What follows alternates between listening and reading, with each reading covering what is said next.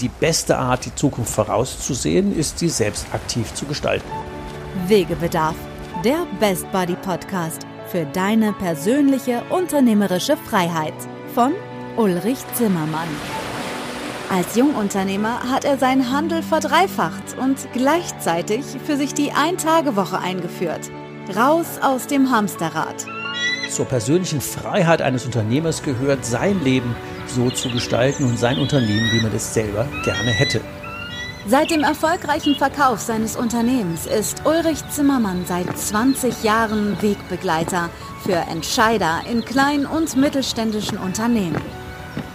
In diesem Podcast wird er, wenn du willst, auch zu deinem Best Buddy auf deinem Weg zur persönlichen unternehmerischen Freiheit.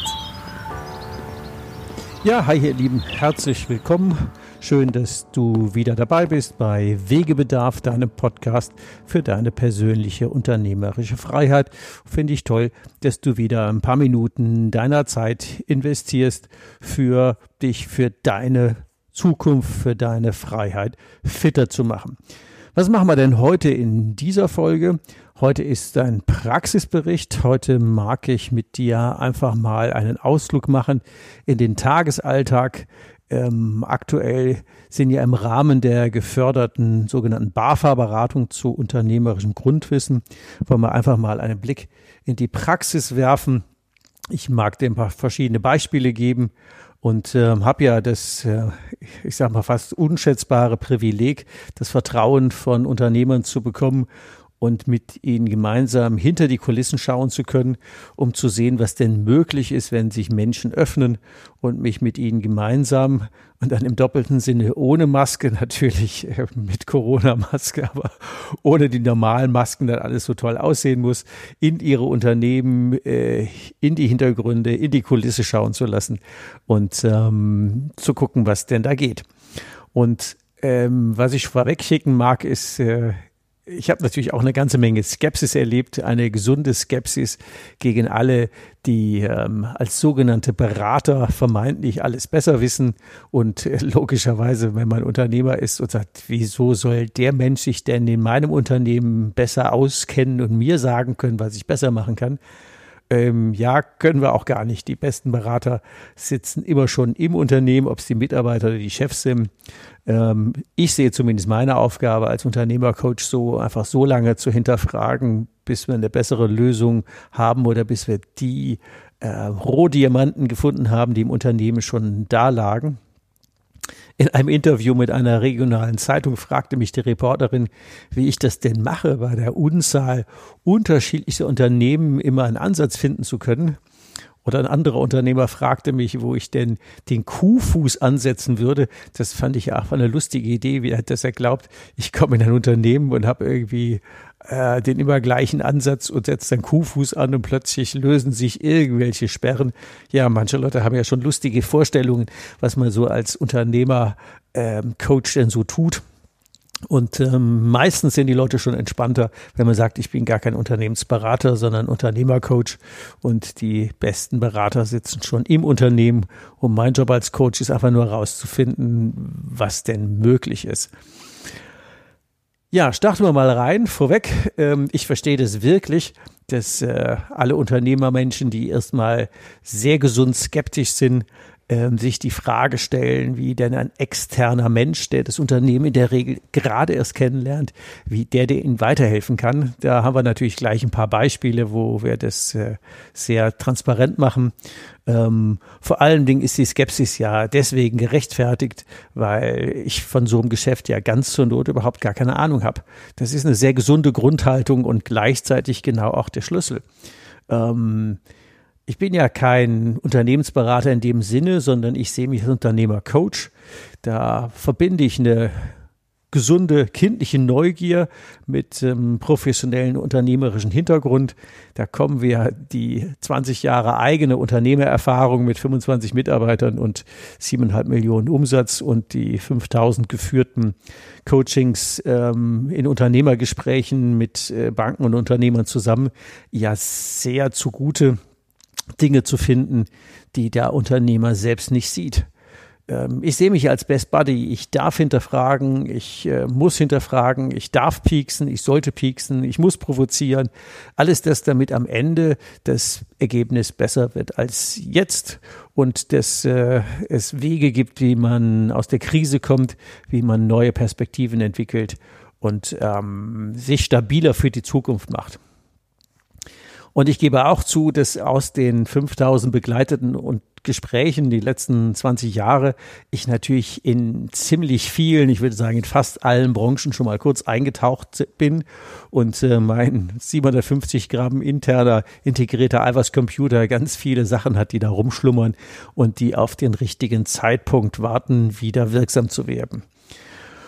Und ich kenne das ja aus dem Tagesalltag von mir als Unternehmer damals und ähm, als Trainer und Coach und Unternehmercoach heute ja auch selbst vor lauter Tagesalltag und vor lauter Hamsterrad kommt man einfach nicht dazu, äh, immer seine Schubladen zu verlassen, sich permanent zu reflektieren, immer in Frage zu stellen. Ich sagte immer so ganz plump, man muss einfach arbeiten. Und wenn man sich jetzt die Zeit nimmt und jemand, der fragt, ähm, dann hat man, glaube ich, ein gutes Invest in seine Zukunft gemacht. Und äh, wenn du das tust, den externen Unternehmercoach suchst und jetzt die Gelegenheit der Corona-BAFA-Förderungen nutzt, dir jemand vor Ort oder mich oder jemand anders zu holen, der sagt so, ich nehme jetzt immer mal wieder regelmäßig einen halben oder ganzen Tag Zeit und lass einfach äh, mich und mein Unternehmen mal auseinandernehmen und wieder zusammenzusetzen und es dient am Ende äh, mir selbst und meine Mitarbeiter und vor allen Dingen meiner Zukunft wir machen alles stabiler, dann ist es gut. Wegebedarf, der Podcast. Spurensuche. Ja, vielleicht noch mal ein paar Takte zurück. Ähm, wie bin ich denn überhaupt an diese BAFA-Beratung gekommen? Weil eigentlich ist ja mein Thema der Hike and Strike und mit äh, Unternehmermenschen gemeinsam Jahresbegleitungen zu machen, wo wir ähm, gemeinsam draußen in der Natur unterwegs sind.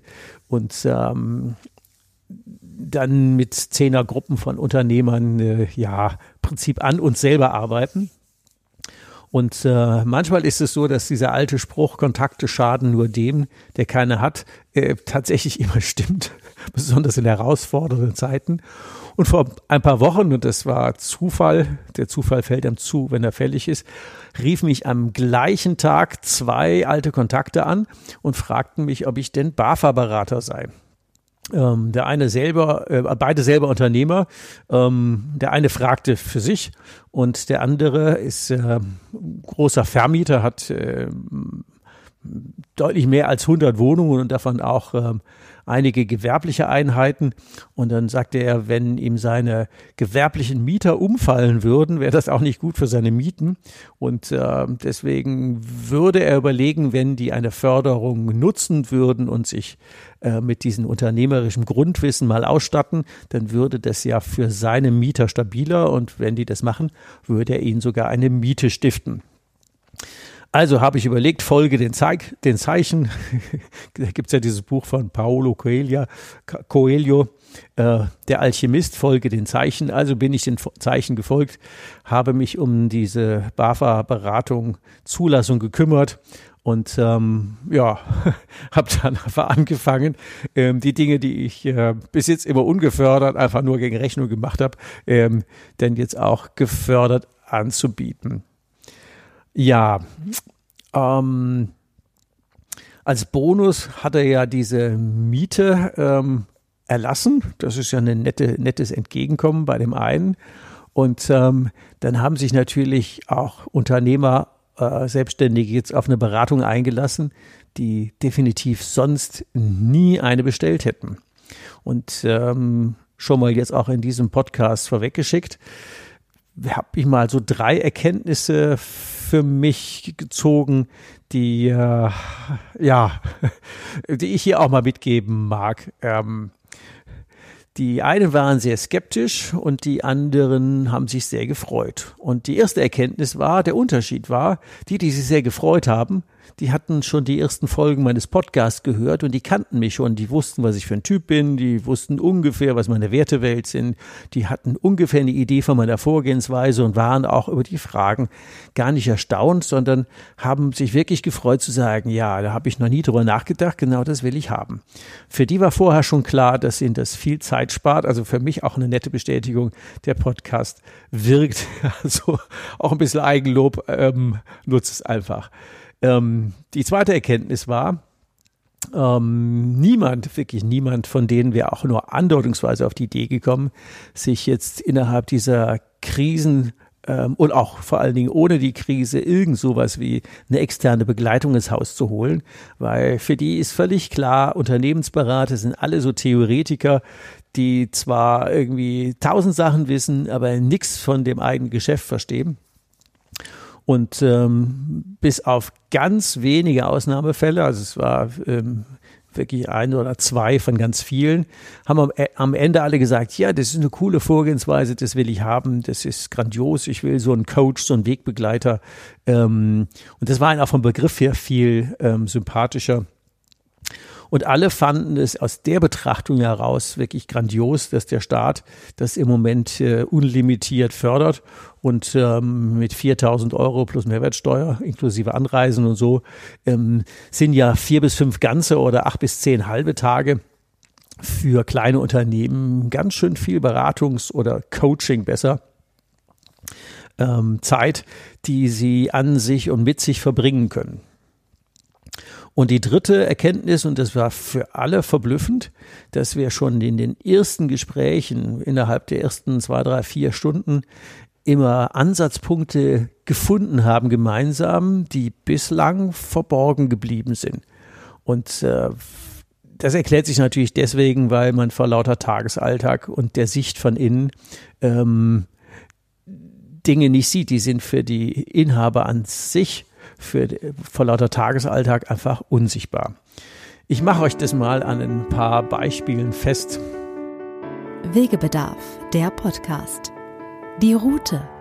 Die Woche war sehr gemischt ähm, oder die Wochen waren sehr gemischt, muss ich so sagen. Vom der Fahrschule, Blumengeschäft, äh, Restaurants, Hausverwaltung, Kosmetik, Tattoo-Studios, äh, Bierladen, Schützenhaus, so Vereinsheim, Versicherungsbüro, Eisdealer, Reisebüro, regionale Ortszeitung, Hausmeisterservice, Immobilienmakler, Steinmetzbetrieb. Ähm, das ist ja nur mal so kurzer Blick darauf. Das ist natürlich schon wirklich ein sehr heterogener Ansatz allen gleich war, dass sie so zwischen einem und 30 Mitarbeitern haben und allen gleich war, dass das äh, für mich sympathisch alles ungefähr so meine Kragenweite ist von dem, was ich so selber One-Man-Show über 20 Jahre und selber die damals 25 Mitarbeiter, 23 genauer gesagt, ähm, von damals kenne. Von daher hatten wir da ganz viele Berührungsängste. Äh, ganz viele Berührungspunkte, sorry. Ähm, die Inhaber hatten sich natürlich alle schon vorher einen Haufen Gedanken gemacht, was sie machen könnten, um die Krise zu meistern. Und ents entsprechend skeptisch waren die natürlich auch, ähm, sich mit Externen auf die Reise zu begeben. Und die eben schon im Intro erwähnte Redakteurin hatte mich ja gefragt, in dem, in einem gemeinsamen Interview mit diesem Immobilienentwickler, wie ich das denn bei so vielen Branchen hinbekommen würde weil ich doch gar nicht von so vielen Branchen Ahnung haben könne. Ja, das stimmt. Das ist absolut richtig. Die Antwort, die fand sie dann interessant und die mag ich euch natürlich auch mit auf den Weg gaben, auf den Weg geben. Der Ansatz ist ja immer der gleiche. Ich nenne ihn mal soll ist Delta. Ähm, oder man könnte andersrum sagen, ich suche immer nach der Abweichung zwischen Wunsch und Wirklichkeit. Ich frage immer zuerst nach dem Wunschbild. Das hätte ich auch mit oder ohne Corona immer schon gemacht oder habe ich auch immer schon gemacht. Also wie hätte eigentlich das Unternehmen sein sollen oder das Leben als Unternehmer? Und wie ist es jetzt? Und dann schauen wir uns ganz systematisch die Erfolgsfaktoren an. Oder ich erkläre es mal als Bild. Wenn wir mit dem Auto wegfahren, dann haben wir, bevor wir zum Auto gehen, immer eines klar, nee, eigentlich sind es zwei Dinge sind klar. Wir haben ein Wozu, wozu wollen wir wegfahren? Die Mutter besuchen, die Enkel besuchen, einen schönen Tag haben. Und wohin wollen wir fahren? Und mit diesem Wohin und Wozu, das ist das Zielbild, äh, nähern wir uns dem Auto. Und wenn wir dann im Auto sitzen, dann checken wir vollautomatisch erstmal die Erfolgsfaktoren. Reicht der Sprit, sind alle angeschnallt, stimmt der Reifendruck, ist Radio an, ist Handy aus. Ähm, all diese Dinge, an die wir vollautomatisch denken, das machen wir im Losfahren ohne darüber nachzudenken. Dafür haben wir ein Armaturenbrett, dafür haben wir einen 360 Grad Rundumblick. Das tut man einfach so im richtigen Leben. Als Unternehmer nicht unbedingt immer. Und wenn es dann einen, einen, einen Minimalfaktor gibt, würde man in der EKS-Strategie sagen. Also wenn wir zum Beispiel feststellen, wir haben einen Riesenplan, wir wollen wohin, aber der Sprit ist alle. Und das Geld für neuen Sprit reicht auch nicht.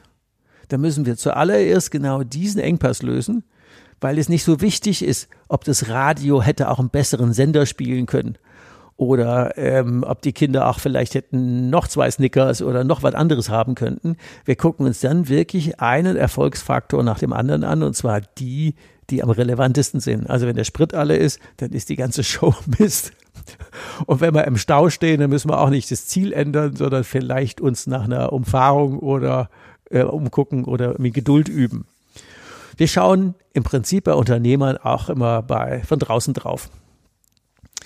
Also man könnte auch sagen, es ist ein Riesenunterschied, ob ich im oder am Unternehmen arbeite. Ich, in den nächsten Podcast, äh, der Weg zur Ein-Tage-Woche, äh, werde ich das ja nochmal sehr deutlich machen, was der Unterschied ist zwischen im oder am Unternehmen zu arbeiten. Und die meisten Inhaber, vielleicht kennst du das von dir auch, arbeiten im Unternehmen, im Tagesalltag. Und gemeinsam nehmen wir uns ein Stück raus und arbeiten am Unternehmen. Alleine der Wechsel dieser Blickrichtung macht ja extrem viel aus.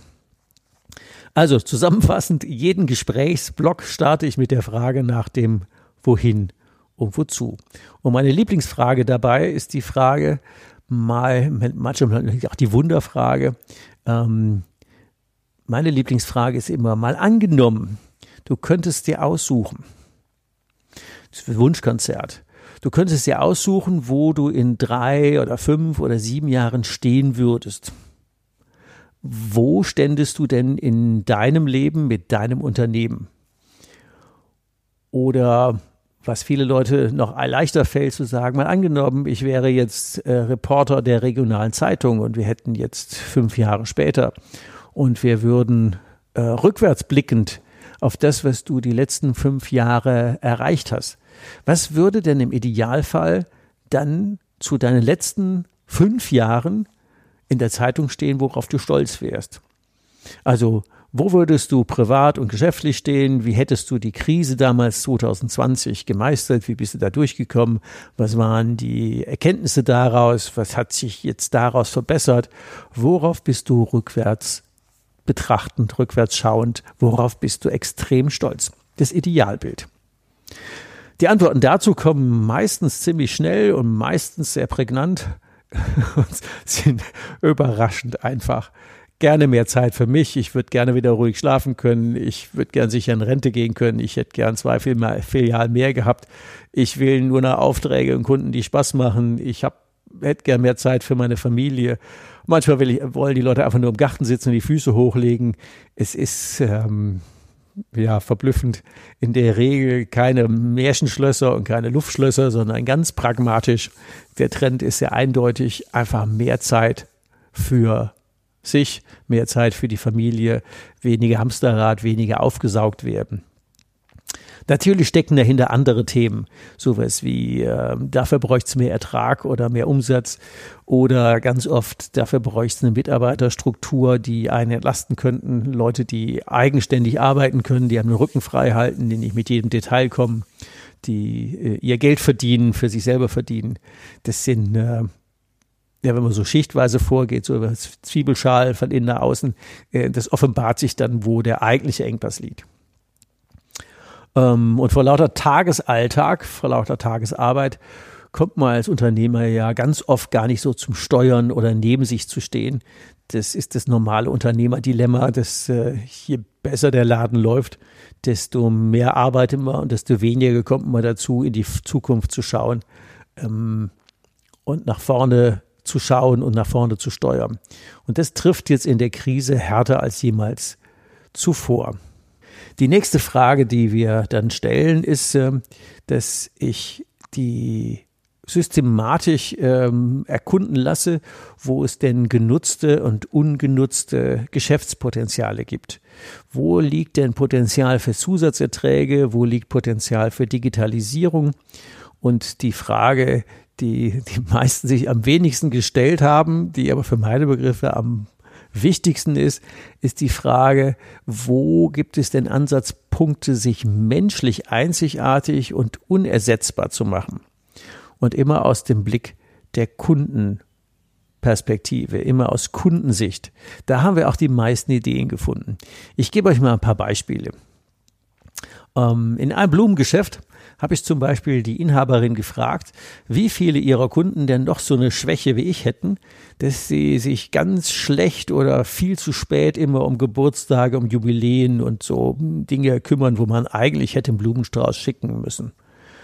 Und ich persönlich fände das extrem bequem und extrem sicher, wenn ich zum Beispiel irgendwie auf ihrer Webseite oder auch per Telefon, per Anruf ihr einfach eine Liste geben könnte, wo ich sage, ähm, immer am Tag wie jetzt zum Beispiel an Muttertag oder an Weihnachten oder an Ostern oder zum Geburtstag oder zum fünf- oder zehnjährigen Jubiläum hätte ich gerne, dass dieser Mensch für 15, für 25, für 35 Euro einen Strauß kriegt, jahreszeitlich oder thematisch mit einer entsprechenden Grußkarte, die würde ich auch schon alle unterschreiben.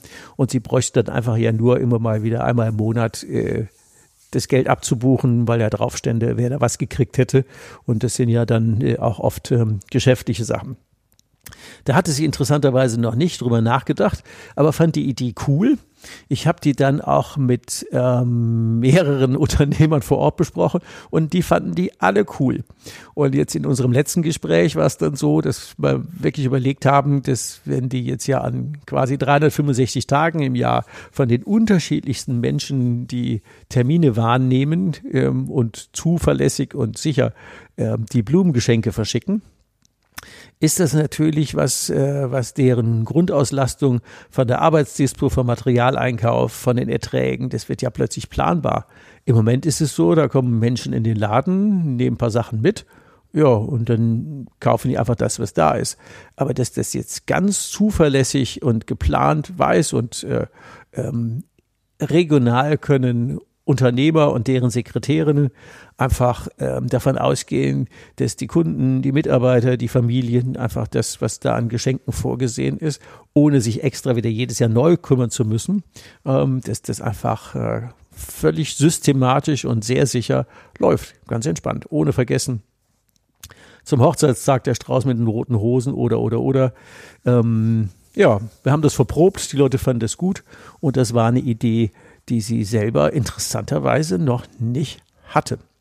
Und wenn man das jetzt noch zum Beispiel kombinieren würde mit einem äh, Laden, der vor Ort gerade zugemacht hat, die hatten zum Beispiel Schokolade, ähm, und wenn man sagt, komm, wir haben doch die gleichen Kundschaft, wir haben die, die gleichen Anlässe, mal mehr Blumen, mal mehr Schokolade, mal mehr Abwechslung, dann wären die sogar beide ausgelastet und könnten sich gegenseitig auch noch die Steine in den Garten werfen. Das sind Sachen, die, wenn jeder für sich alleine arbeitet ähm, und wir nicht neben dem Unternehmen stehen, die ja da nicht rauskommen. In einem griechischen Restaurant habe ich den Inhaber gefragt, warum denn die Gäste zu ihm kommen.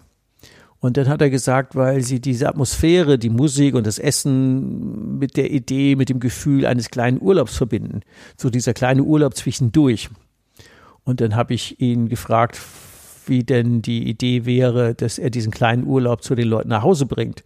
Natürlich hat er einen Bestellservice, wo man eine Portion Moussaka bestellen kann oder wo man seinen griechischen Salat bestellen kann. Das ist aber ja noch nicht das, was eigentlich mit dieser Atmosphäre gemeint war.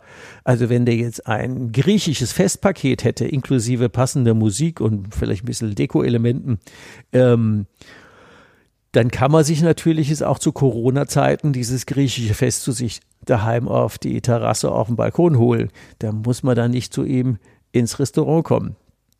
Ähm, ist auch nur eine Transferleistung gewesen.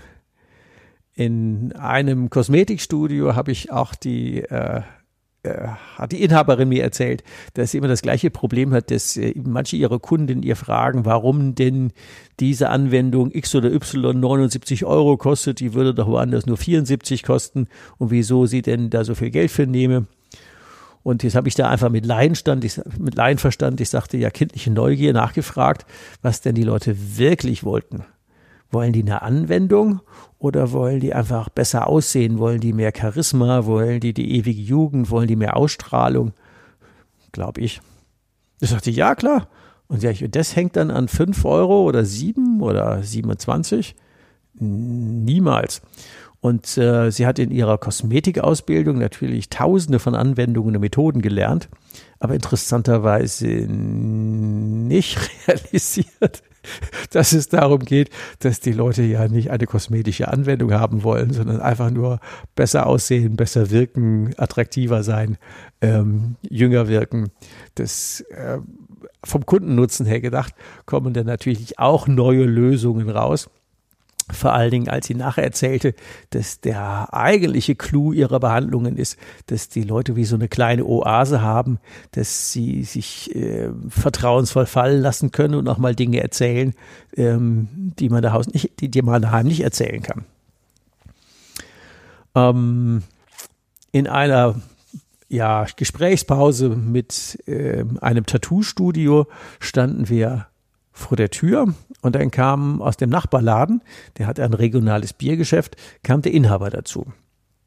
Und da standen wir da so rum und ähm, der Tattoo-Laden ist mega stolz auf seine fotorealistischen Tattoos. Das ist anscheinend eine überregionale Spezialität und er ist anscheinend der, der wirkliche ähm, Artist, der Guru, der das fotorealistisch ähm, kann, ähm, so zu tätowieren. Und im Bierladen ähm, übrigens Untermieter von ähm, diesem Tattoo-Studio, kam der Inhaber raus und im Gespräch sehe ich so ein bisschen auf die ähm, Schaufensterscheibe und dann stand dann, dass man die in diesem Bierladen Etiketten bekommen kann, so wie man die selber sich für sich ähm, gestalten mag. Und dann habe ich die beiden angeguckt und gefragt, kann man da auch jetzt zum Beispiel äh, ein Logo hier von dem Tattoo-Laden drauf machen? Ja, ja, klar kann man das. Und kann man denn auch ähm, das Tattoo an sich als Etikett drucken? Also wenn jemand sich tätowieren lässt, kann ich mir ja auch wieder mit Leinverstand gut vorstellen, dass die das ja nicht nur auf ihren Schultern oder wo zeigen wollen, sondern dass die vielleicht auch stolz drauf sind, das, wenn Gäste kommen, auch mal so zum Thema zu machen und äh, vielleicht das Bier zu trinken. Und dann habe ich die gefragt, na ja, komm, was, äh, was kostet denn dann so eine Flasche Bier mit einem eigenen Etikett? Ja, die kostet dann drei Euro. Kann man dann auch tatsächlich ab sechs mal sechs Flaschen tatsächlich mit ganz eigenem Logo hinbekommen. Dann aber ausgerechnet, dass das 60 Euro Zusatzertrag wären. Übrigens für jeden der beiden. Ähm, dass wenn die Leute jetzt im Tattoo-Laden sich auch noch zusätzlich äh, das eigene Bier mit dem eigenen Tattoo-Bild mitnehmen, dass das ähm, möglicherweise ein netter Zusatznutzen wäre und ein nettes Alleinstellungsmerkmal. Und dann habe ich den Tätowierer gefragt, äh, wie viel von seinen 5000 bisher ähm, tätowierten Kunden würden denn möglicherweise so eine eigene Biersorte haben wollen? Und dann haben wir uns mal auf 5% geeinigt. Und wenn 5% einfach diese 36 Flaschen bestellen, sind es 15.000 Euro Zusatzertrag. Damit wäre ja die Miete für einige Monate tatsächlich bezahlt. Genauer gesagt, die Miete für zwei Jahre. Ähm, aus einer relativ popeligen Idee das Einzige, was wir noch machen müssten, ist, ist die Leute fragen. Und das ist wieder auch interessant, dass äh, natürlich Menschen gerne in ihre normalen Schubladen zurückverfallen ob man sich jetzt für sich überlegt, man selber hätte jetzt nur eine Flasche ins Regal gestellt und nicht aufgemacht, aber das unterstellt ja bei 5000 Menschen, da treffen wir Entscheidungen für andere Erwachsene, ähm, mehr wie ausprobieren, die Leute anrufen, ey, willst du hier so ein so 6x6 Sixpack, da kannst du deine Gäste mit deinem eigenen Bier, mit deinem eigenen Tattoo bewirten ähm, die Erfahrung könnte man ja mal machen. Und an so Stellen merkt man dann auch wieder, wie die Schwerkraft einsetzt und äh, wie man für andere erwachsene Menschen schon Vorentscheidungen trifft. Ja, die wollen das doch nicht. Naja, laden wir sie ein und wenn es sich wirklich ähm, darstellt, dass niemand das haben wollte, da kann man noch die einzelnen Flaschen Bier verkaufen ähm, oder es dann wieder einstellen. Aber schon vor lauter, ich beschließe jetzt mal, dass ich das nicht will, zu sagen, das ist kein Geschäft, naja, 15.000 Euro Zusatzertrag, ähm, da muss man auch irgendwie für meine Begriffe bei den aktuellen Preisen 300 zusätzliche Tattoos anfertigen. Also ich glaube, dass der Hebel einfach gigantisch ist.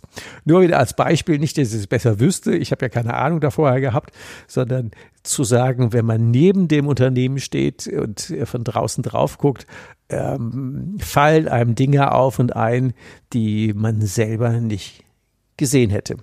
Ja, das ist mal wieder ein Beispiel, dass das Thema Win-Win für alle immer ein guter Ansatz ist, wenn man sich regional vernetzt und wenn diese Beispiele auch aufzeigen, dass es sich lohnt, das eigene Hamsterrad zu verlassen und den Tunnelblick zu weiten. Synergien und Zusatznutzen ergeben immer neue Erträge, ergeben in der Regel mehr Zeit, mehr Sicherheit und mehr Individualität. Aber klar, ich weiß schon, als Unternehmer, Unternehmercoaches sagen ja viele, lohnen sich nicht. Was will der einem denn schon noch sagen können? Ja, natürlich nichts. Die, die Ideen liegen ja in der Regel schon auf der Straße und brauchen nur entwickelt werden.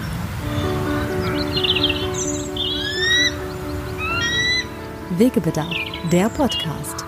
Deine nächsten Schritte. Ja, also zum Ende unserer Sendung geht es ja immer darum, auch zu gucken, was gibt es denn für drei praktische Tipps. Jetzt gerade auch um die aktuelle Corona oder hoffentlich schon Post-Corona-Zeit für dich zu nutzen. Du kannst dir natürlich einen BAFA-Berater suchen, ob das ich oder andere sind. Jeden Tag äh, werden ja 500 Anträge auf die äh, BAFA-Beratungs- äh, ähm, gestellt, um BAFA-Berater zu werden. Also es sollte reichlich Kollegen geben. Ähm, du kannst den Antrag stellen und auf die Zusage warten und dich dann fördern lassen und das, was der Staat dir an 4000 Euro Zuschuss gibt, einfach dafür nutzen, dich und dein Unternehmen nach vorne zu bringen. Und ob du gefördert wirst oder nicht und ob du dich begleiten lässt oder nicht, drei Dinge kannst du auf jeden Fall sofort schon machen. Du könntest zum Beispiel dich und dein Geschäft mal von außen aus Kundensicht betrachten. Also du könntest dir da die Frage stellen, was nützt es mir als Kunden? Wie attraktiv ist dieses Geschäft oder dieses Angebot für mich? Was ist da toll dran oder auch nicht? Wirklich mal aus ganz konsequent aus Kundensicht hingucken, was man denn erlebt und was man sieht und was man mitbekommt, wenn man dich und dein Geschäft und deine Dienstleistungen von außen anguckt. Und ob du dafür einen Berater nutzt oder einfach nur einen guten Freund, das macht keinen Unterschied. Idee wäre, nutze das mit jemand externem zusammen, dem du vertraust, dass er ähm, dir die ungeschönte Wahrheit sagen kann ähm, und du davon einen Vorteil hast. Also, erstens betrachte dein Geschäft von außen aus Kundensicht. Zweitens, frag dich, auch wieder konsequent zum Thema Digitalisierung. Wo kannst du für deine Kunden bequemer, leichter und angenehmer, digitaler werden? Hinterfrag dich wirklich kritisch. Guck dir den ganzen Prozess an, von der Kontaktaufnahme bis zum Abschluss, bis zur Nachkundenbetreuung. Wo hast du Ansatzpunkte, Dinge zu digitalisieren, um damit und daraus mehr Zeit ähm, im richtigen Echtleben für deine Kunden und deine Mitarbeiter zu haben? Und wie machst du es für alle leichter, dich zu finden, dich zu buchen, ähm, bei dir zu kaufen, dein Angebot wahrzunehmen, deine Dienstleistung kennenzulernen? Ähm, schau mal einfach wirklich kritisch hin, wo du in diesem Prozess Schwachstellen ähm, siehst, wie du die digital aufdecken und digital lösen könntest. Und ähm, auch da gibt es aktuell so viele Spezialisten, die sich mit Digitalisierung beschäftigen, ähm, die du dann auch gefördert bekämst. Das macht auf jeden Fall Sinn zu gucken, ähm, wo du dann auch diese Ressourcen, die der Staat dir gerade zur Verfügung stellt, sinnvoll nutzen kannst. Und für 4000 Euro wirst du sicher jemand finden, der dir einiges an äh, Support bietet, ähm, dich zu digitalisieren. Und die dritte Frage, und das ist für meine Begriffe die noch am wichtigsten, ist, ähm, Wenn alles digitalisiert ist, wäre ja der mit dem besseren Algorithmus möglicherweise auch der, Gewinner und du fällst dann aus der Kurve. Deswegen gibt es neben der Digitalisierung immer eine zweite wichtige Aufgabe, sich die Frage zu stellen, was macht dich denn auf der Mensch-zu-Mensch-Ebene unentbehrlich, was macht dich unersetzlich? Was würden denn die Leute verpassen, wenn es dich und dein Angebot nicht gäbe? Das ist für mein Empfinden die auf Dauer wichtigste strategische Frage, weil es dein Geschäft mit und in der Digitalisierung dauerhaft stabilisiert und dich unvergleichlich macht. Das setzt deine Preise durch und das ähm, stabilisiert wirklich dein gesamtes Unternehmen. Also, fassen wir aber zusammen. Erstens, betrachte dich und dein Geschäft von außen. Zweitens, wo kannst du digitaler und damit bequemer werden? Und drittens, wo kannst du dich wie unentbehrlich und unersetzlich machen? Das sind ganz schön viele Hausaufgaben und äh, ich glaube, dass es gut ist, dir da zumindest mal irgendeinen guten Kumpel zu suchen, der dich dabei begleitet. Das kann ein anderer Unternehmer sein, das kann ein Mitarbeiter sein, das kann eine Aufgabe innerhalb deiner Mitarbeiterschaft oder für dich selber ähm, mit deinen Lieben sein oder du kannst dich auch begleiten lassen. Ähm, aber auf jeden Fall drei wichtige Fragen, die, wenn du jetzt ein wenig Zeit hast, weil wegen Corona gerade wenig Aufträge laufen, oder du die Krise nutzen magst, dich neu auszurichten, dann nutzt die gerne für dich. Ja, das war so ein bisschen das Wort zum Sonntag. Ich wünsche dir viel Erfolg und freue mich auf die nächste gemeinsame Folge mit dir zum Thema Wegebedarf, deinem Best Body Podcast für die persönliche unternehmerische Freiheit. Und wenn das dir was gebracht hat, ähm, am Ende ein bisschen Eigenwerbung noch, dann freue ich mich, wenn du diesen Podcast auch anderen empfiehlst, darüber diskutiert oder mir gerne auch äh, persönliche Fragen und Anregungen schickst. Ähm, nutz einfach die ulrich.zimmermann at ulrichzimmermann.info als Mailadresse. Ähm, scheu dich nicht mehr, direkte Mails zu schicken, Fragen zu stellen, Anregungen abzugeben. Also, macht's mal gut. Bis bald. Danke. Tschüss. Hast du noch immer Wegebedarf? Keine Sorge. Auch in der nächsten Folge begleitet dich dein Best Buddy Ulrich Zimmermann wieder auf dem Weg in deine persönliche unternehmerische Freiheit. Geh mal auf meine Webseite www.hikeandstrike.com. Bis zur nächsten Folge. Macht's gut. Bis bald. Ciao. Wegebedarf. Der Best Buddy Podcast für deine persönliche unternehmerische Freiheit.